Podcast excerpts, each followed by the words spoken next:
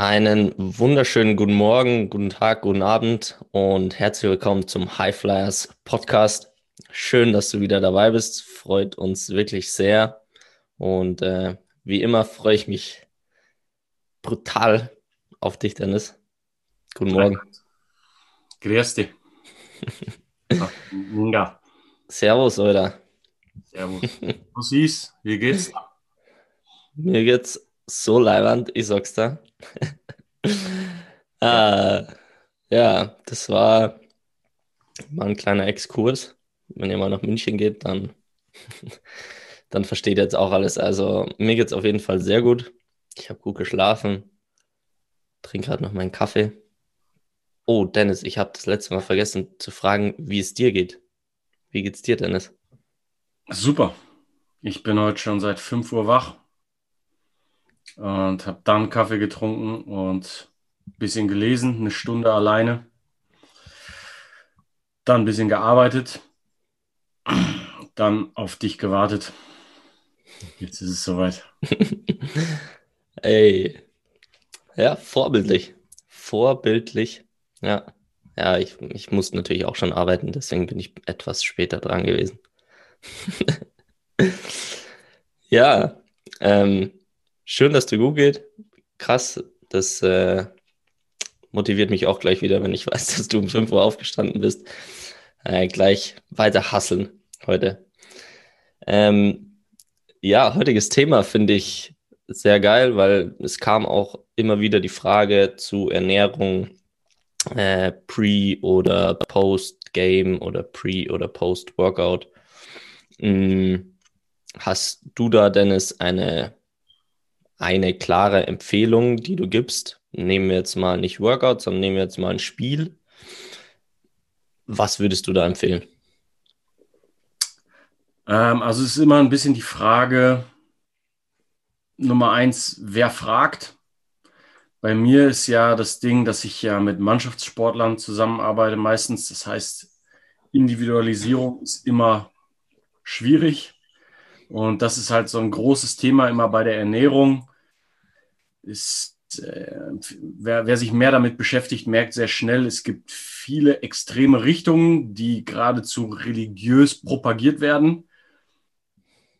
Einfach aufgrund dessen, dass viele Leute eben damit mit ihrer jeweiligen Ernährungsform eben super Erfahrungen gemacht haben. Was auch immer stimmt. Der Fehler ist dabei nur, es anderen weiterzugeben. Also zu sagen, ich bin vegan und für mich hat super funktioniert, bedeutet nicht, dass man das jetzt jedem auf der Welt empfehlen kann, genauso wie Carnivore, Paleo, High Carb oder was auch immer. Es gibt so viele Ernährungsformen. Deswegen gerade in so Teamsportarten, wo du ähm, verschiedene genetische Pools im Prinzip hast von verschiedenen Athleten, ist es ganz schwer eine pauschale ähm, Empfehlung zu geben. Deswegen sage ich immer das Pauschalste, was mit größter Wahrscheinlichkeit richtig ist, und das ist, probiert aus, wonach ihr euch fit fühlt. Also mhm. vor allem Pre-Game, der Snack oder die Mahlzeit sollte dich halt nicht im Prinzip runterziehen. Dieses Gefühl von Müdigkeit, Schlappheit ist natürlich genau das, was du im Spiel oder auch im Workout nicht haben willst, sondern du willst relativ klar sein. Ich kann dazu auch eine, eine, kleine Anekdote erzählen. 2020 war ich im Januar ein paar Tage am College in Florida und habe bei Preston Green, einem der Top-Athletiktrainer dort, ein Praktikum gemacht. Und der ist auch ein großer Fan von ähm, individualisierter Ernährung.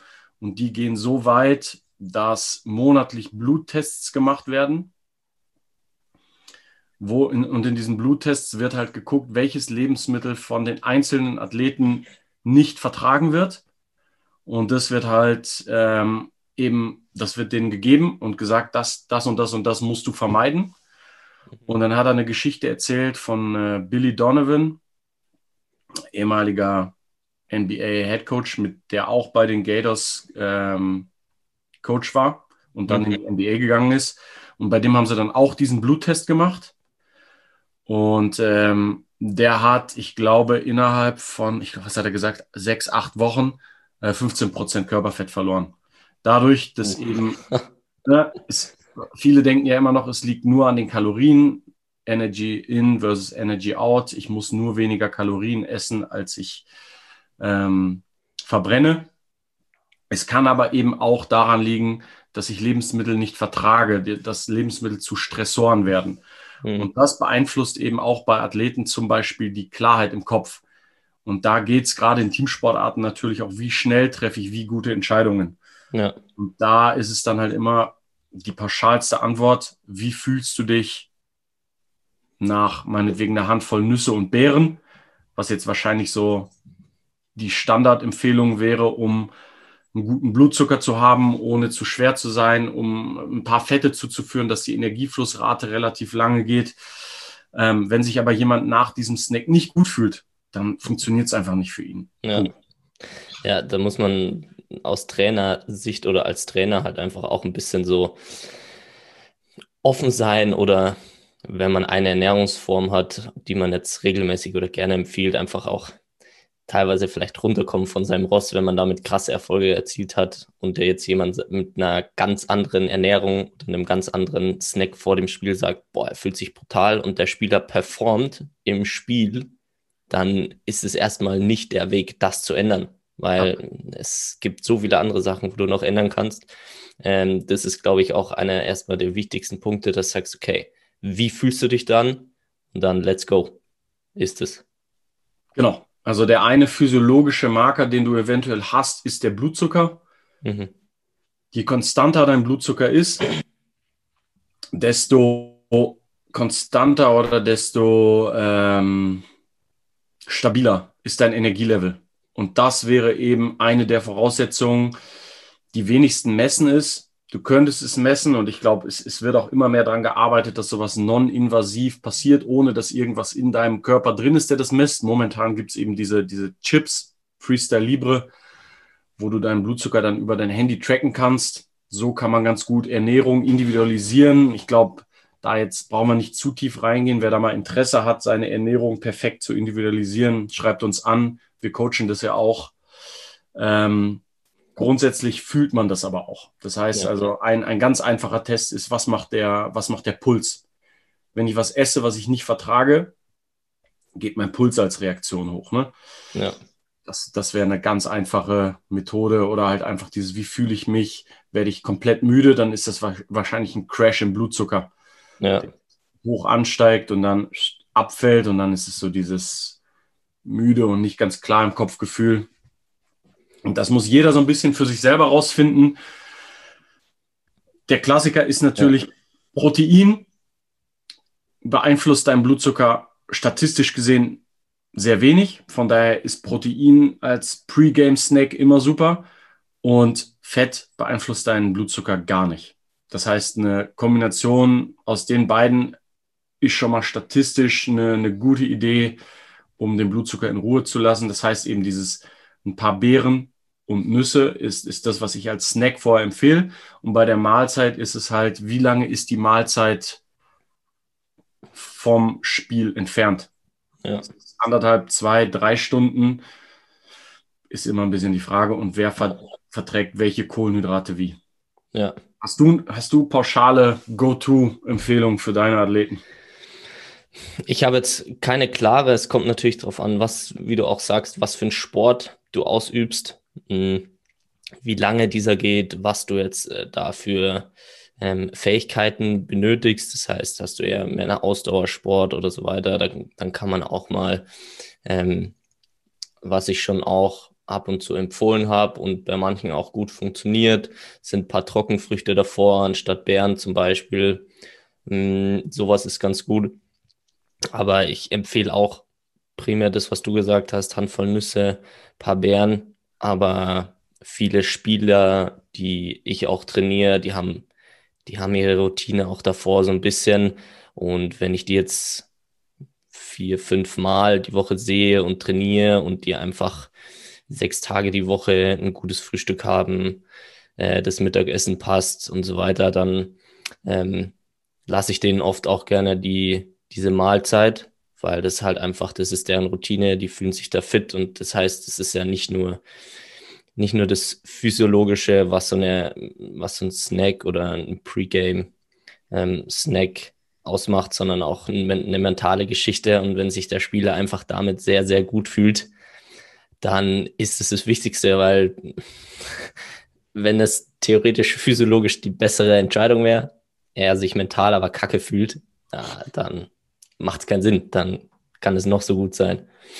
Und äh, was ich aber auf jeden Fall empfehle, ist dann nach dem Spiel, also gerade mhm. wenn du Fußballspiel zum Beispiel, Vollgas 90 Minuten, kommt natürlich auch auf die Position drauf an, aber da darfst du dir schon auch ruhig, wenn es individuell gemessen wird, Kohlenhydrate richtig gönnen.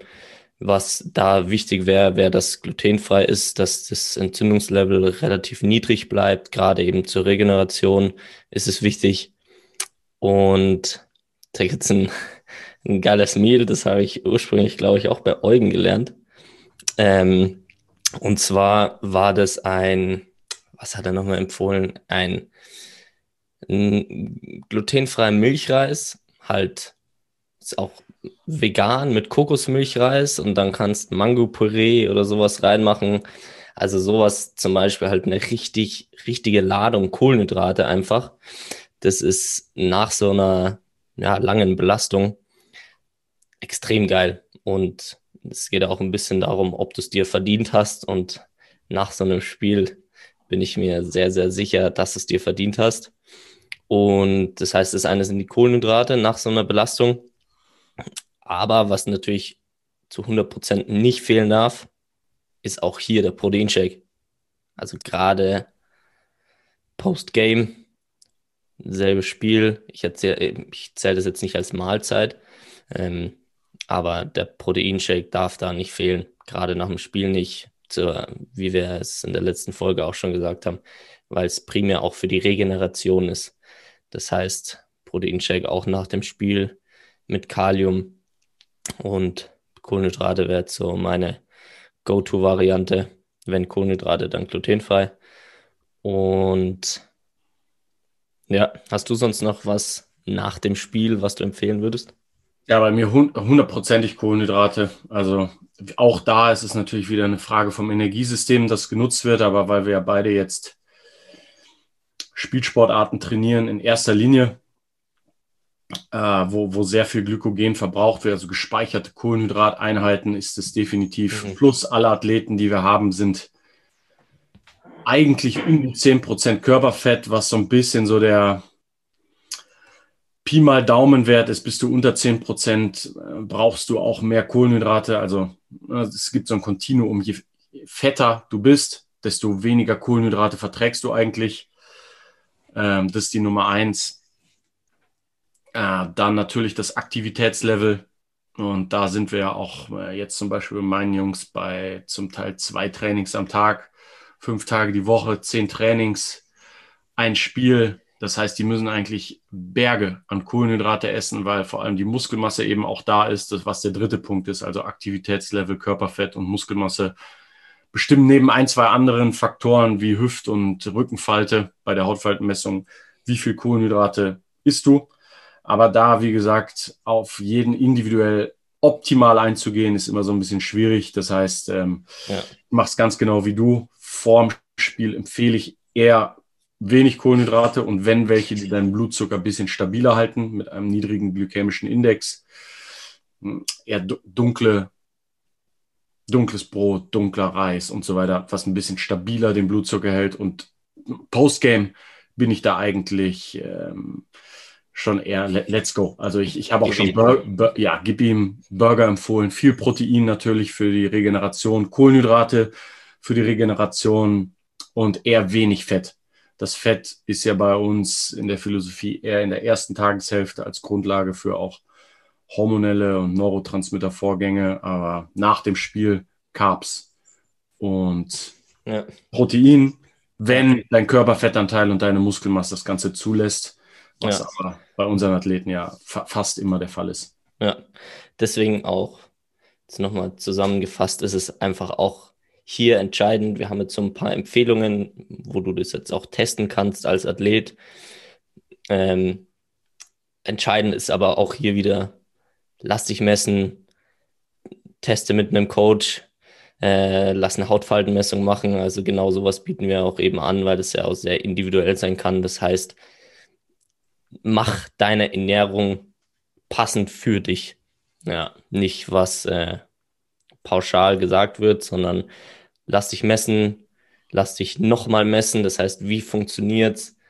Achte auf dich selber, wie fühlst du dich? Das sind die Punkte. Äh, wenn du das machst, dann bist du Pre- und Post-Game eigentlich sehr gut, sehr gut versorgt. Also da auch wieder man kann es nur nochmal die Wichtigkeit unter, unterstreichen, dass die Individualität einfach so wichtig ist, gerade in Teamsportarten, weil du gesagt hast, es ist schwierig. Es gibt auch Vereine, wo es immer noch Pasta für alle gibt am Tag davor. Äh, ja, also das muss individuell sein, wenn du das volle Potenzial aus jedem Spiel rausholen willst. 100 Prozent, ja. ja. Und äh, das ist eigentlich auch schon so ein bisschen so ein Mythos, dieses, der, der, der Pastatag vorm Spiel. Ein, ein, anderer Mythos ist, ähm, wir sind ja teilweise Team Cardi No. Hat es, mhm. äh, hat es einen Grund, Dennis, wieso wir teilweise Team Cardi No sind? Ähm, genau, also wir haben ja letzte Folge die die Kategorie ins Leben gerufen Fitnessmythen.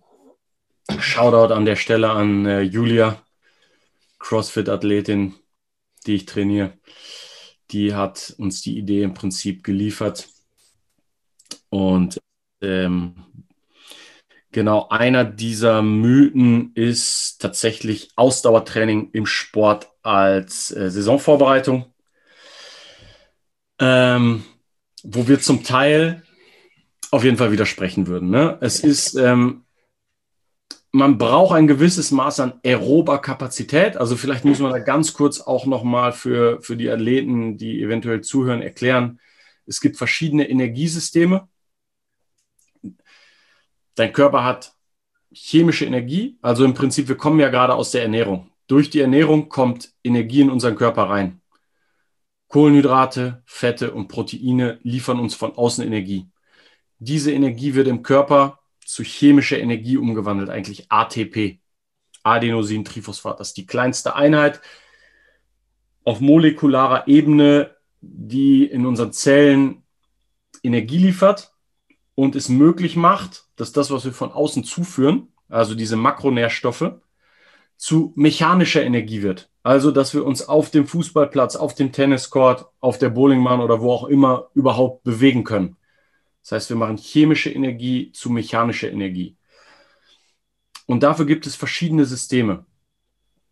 Ein aerobes System, was mit Sauerstoff funktioniert, und ein anaerob alaktazides System, was ohne Sauerstoff und ohne Bildung von Laktat funktioniert, und ein anaerobes laktazides System, was ohne Sauerstoff, aber unter der Bildung von Laktat funktioniert. Okay? Und diese drei Energiesysteme sind spezifisch, wie ich meinen Körper belaste. Beispiel, ich laufe lange mit moderater Geschwindigkeit ein Marathon. Das passiert alles unter Einwirkung von Sauerstoff, das ist das aerobe Energiesystem. Wenn ich einen 400, 800 oder sonstigen Meter, Meterlauf mache, 20 bis 70 Sekunden, ist es das anaerob-laktazide Energiesystem. Also ich habe eine hohe Intensität über einen relativ langen Zeitraum. Das heißt, jeder kennt das, wenn die Beine anfangen zu brennen und ich eine hohe Leistung über einen relativ langen Zeitraum aufrechterhalten will, kommt Laktat ins Spiel. Laktat ist ein Stoffwechselprodukt, was uns hilft, diese Leistung aufrechtzuerhalten. Da ist auch so ein kleiner Mythos, den können wir vielleicht beim nächsten Mal, ein Laktatmythos, den können wir aufklären. Laktat mhm. wurde ganz lange in der Sportwissenschaft falsch betrachtet. Trotzdem ist es so, wenn Laktat hochgeht, zur selben Zeit ähm, fällt der pH-Wert im Körper ab, der Muskel wird sauer und in einem sauren Milieu funktioniert die Energiegewinnung nicht mehr ganz so, die Beine brennen und irgendwann ist die Leistung, der Mann mit dem Hammer kommt und die Leistung ist zu Ende. Und dann gibt es eben noch den Energiestoffwechsel, anaerob Alaktazid ohne Sauerstoff, sehr, sehr hohe energetische Leistung, aber nur sehr kurz abrufbar. Das ist zu kurz, ohne das Lak also Laktat kann nicht kommen und die Leistung ist hochintensiv, wie ein Sprint, ein Sprung und so weiter. Und eigentlich sind wir in den meisten Spielsportarten eher bei Nummer zwei und Nummer drei zu Hause, was ich jetzt gerade gesagt habe. Also zum Beispiel im Fußball werden die meisten Spiele dadurch gewonnen, dass wir auf hohem Niveau anaerob Alaktazid oder auch anaerob Laktazid leisten können. Also mhm. hohe Intensitäten bringen können, ohne diese aerobe Komponente. Das ist im Prinzip im Basketball noch viel deutlicher. Oder im Tennis, wo du im Prinzip, du stehst lange unten, Du beschleunigst für ein, zwei Meter und dann ruhst du dich im Prinzip für eine kurze Zeit wieder aus und machst dann den nächsten hochintensiven, in dem Fall beim Tennis meinetwegen anaerob alaktaziden Sprint. Du musst deine Energiesysteme spezifisch für deinen Sport trainieren. Das heißt, du musst analysieren, was brauche ich in meinem Sport? Muss ich lange ohne Unterbrechung laufen, Marathon? Oder muss ich kurze Distanzen mit hoher Intensität bewältigen. Und diese Energiesysteme sind entscheidend, um in diesem Sport auf hohem Level zu performen. Mhm. Und es wurde früher viel gesagt, dass eine aerobe Komponente für alle anderen Komponenten mhm. die Grundlage ist. Ja. Was richtig ist. Aber es ist nicht so, dass ich für Fußball drei, vier Monate in der Offseason oder in der Sommerpause Waldläufe machen muss. Mit 70 Prozent von meinem Maximalpuls, was Grundlagen aus Dauer 1 ist, um eine Grundlage zu schaffen für die wirklich entscheidenden Energiemechanismen, sondern es ist eher so, dass beim Training, beim spezifischen Training, Fußballtraining, die kurzen Sprints und die Pause danach, wo der Puls sowieso auf diese 70 Prozent abfällt, das heißt, wenn ich die anaerob Laktaziden oder anaerob Alaktaziden, also ohne Sauerstoff, wenn ich diese Komponenten trainiere, trainiere ich automatisch die aerobe Komponente mit. Oh, ich hoffe, ich war jetzt nicht zu kompliziert. Vielleicht ein bisschen. Die Grundaussage ist aerobes Training, also moderates Tempo über lange Strecken, darf nicht zu viel Raum in meinem Training einnehmen, weil es mir auch das klaut, was mich wirklich in dem Sport besser macht. Und das sind hohe Intensitäten über kurze Distanzen. Ja. Habe ich das, habe ich mich ein bisschen verwurschtelt oder ist es äh, rübergekommen? nee, ich, ich, also ich konnte dir sehr gut folgen. Ich äh, glaube, das gehört auch ein bisschen dazu, dass du einen ähm, wissenschaftlicheren Monolog halt, hältst in unserem Podcast. Das ist auch irgendwie ein bisschen Teil davon. Und ich fand es sehr interessant und so kann man sich das auch gut vorstellen. Ähm, so jetzt für den einen oder anderen ist vielleicht viel, aber ich äh, vieles auch ein paar Trainern auch zu ist sehr interessant, weil das einfach nochmal ein bisschen besser verstehst, was du benötigst. Und ähm, die Grundaussage ist ja, dass du dieses, diese Langzeitausdauer einfach nicht in diesen Spielsportarten brauchst, in dem Umfang, wie sie trainiert wird, gerade in der Vorbereitung. Und das letztendlich dann, also diese Grundlagenausdauer jetzt auch wenn du als Athlet Körperfett reduzieren willst, nicht wirklich die Nummer eins Lösung ist, sondern auch eben ein, ein Training im anaeroben Alaktaziden oder Laktaziden Bereich sinnvoller ist, gerade auch für das Thema jetzt zum einen für den Sport spezifisch, aber auch für die Körperfettreduktion, weil du ja gerade in der beim bei der aeroben äh, Energiebereitstellung, also wenn du Sauerstoff benötigst, ja auch theoretisch Fett als Energielieferant brauchst. Das heißt, wenn der Körper etwas braucht, um diese Leistung zu, äh, zu schaffen, dann würde das nicht wirklich abbauen, weil es ja regelmäßig für diese Belastung braucht. Also gibt es andere Methoden und Trainings, die dafür auch deutlich besser funktionieren. Absolut. Das beste Beispiel dafür sind immer, wie viel Prozent Körperfett hat ein Marathonläufer? Irgendwas 9, 10, 11, 12. Wie viel Prozent Körperfett hat ein Sprinter? 4, 5, 6. Ja. Und das bei viel weniger Volumen. Und das ist eigentlich auch ein, ein gutes Beispiel, um das nochmal verkürzt zu beschreiben, weil sagen wir, du hast auf der linken Seite den Sprinter, der hochexplosiv arbeitet und sehr kraftdominant ist. Und auf der rechten Seite hast du den Marathonläufer, der sehr viel Volumen mit moderatem Tempo oder mit geringem Tempo geht im Vergleich mhm.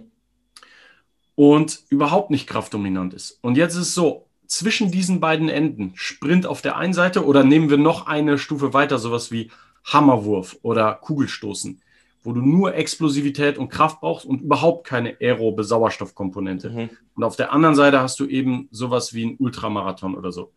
Und irgendwo auf, diesem, auf dieser Strecke zwischen diesen beiden Qualitäten bewegt sich jeder Sport. Das heißt, zum Beispiel Basketball ist durch seine explosive Natur relativ, also auf dieser gesamten Strecke, auf jeden Fall näher an dem Hammerwerfer Kugelstoßer, an dieser explosiven Komponente dran. Mhm. Und ein Schwimmer meinetwegen sehr viel näher an dem Ultramarathonläufer. Mhm. Jetzt muss ich gucken, wo ist mein Sport auf dieser gesamten Strecke von ja. sehr explosiv zu überhaupt nicht explosiv, sondern aerob geprägt. Und wenn ich diese Stelle gefunden habe, das heißt, ich analysiere den Sport. Wie viele Sprints brauchst du? Wie viele Sprünge brauchst du? Wie viel explosiv? Wir hatten neulich das Beispiel, als wir uns mal privat unterhalten haben. Volleyball. Zum Beispiel ist sehr nah dran. Als Sport eigentlich interessant, weil du hast fast gar keine aerobe Komponente. Du stehst zwar statisch tief, wenn mhm. du den Ball erwartest, aber das Entscheidende ist, wie hoch springe ich am Netz oder wie schnell bin ich unten am Ball. Das heißt, sehr schnellkräftige Bewegung. Das wäre von der Struktur des Sports sehr nah am Kugelstoß, Hammerwurf und so weiter. Ja. Gewichtheben. Ja. Und wenn ich gefunden habe, wo mein Sport auf diesem Kontinuum von langsam zu schnell, von explosiv zu überhaupt nicht explosiv ist, dann muss ich meine Energiesysteme spezifisch darauf trainieren. Ja. Volleyballer muss nicht 20 Kilometer durch den Wald laufen. Ja. Und der Schwimmer muss nicht 170 Kilo Knie beugen. Ja. Ja, definitiv. Und da geht es eben auch um, um vieles. Es hat irgendwo seine Berechtigung, auch um allgemein, um vielleicht ins Training einzusteigen. Viele machen das, um sich gut zu fühlen, um den Kopf frei zu kriegen. Also da muss man es auch natürlich individuell betrachten.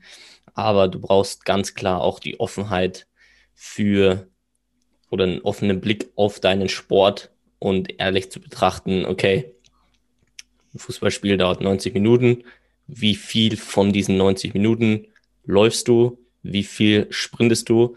Definitiv ist es anstrengend, keine Frage. Nur was für eine Qualität brauchst du und welche sollte ich dementsprechend dann auch trainieren. Das ist halt entscheidend und da ist Cardio-Training ja. über längere Distanzen nicht der Fall für einen Großteil der Teamsportarten. Gerade Fußball ja. hat sich in den letzten Jahren so verändert. Hm. Der Ball läuft deutlich schneller. Das heißt, Handlungsschnelligkeit ist extrem wichtig geworden. Du musst immer schon ein, zwei Schritte voraus sein. Und dadurch ist dann wieder gegeben, dass du diese zwei, drei, vier Meter, mhm. die dazu führen, dass der Ball flüssig laufen kannst, schnell und exakt covern kannst. Und ja. dazu ist wieder mehr Explosivität. Also dass du, du siehst keine 30, 40 Meter Läufe im Fußball. Mhm. Du siehst kurze Antritte, das Weitergeben vom Ball und dann geht der Spieler eigentlich eher zurück in seine Position. Ja. Ah, es gibt mal Linienläufe, ja, es gibt mal Duelle, aber die sind eigentlich sehr selten und eigentlich auch nie ja. über Distanzen von 30, 40 Metern. Das ja. ist selten. Ja, und, und dementsprechend und, sollten Fußballer trainieren. Ja, und da ist eben auch der bekannte Spruch, wo jeder schon kennt, er war diesen einen Schritt schneller. Und genau darum geht's. Und das nicht über 90 Meter, sondern das sind 15 Meter. Ja. Da war den Schritt schneller und so weiter. Und da ist es eben auch vielleicht noch als, als Roundup dazu. Deswegen haben wir so einen großen Fokus auf Krafttraining. Wir periodisieren ja auch Sprints und Intervalltrainings. Ich würde auch Athleten, die das brauchen, länger laufen lassen. Aber wenn du es logisch runterdenkst, ein Aufbau von Kraft dauert Jahre. Das heißt, ein sehr gutes Kraftniveau zu erreichen, da musst du zwei, drei, vier, fünf Jahre investieren. Dafür bleibt es dir lange ein Ausdauerniveau zu erreichen, sechs bis acht Wochen. und du hast eine sehr gute Leistungsfähigkeit.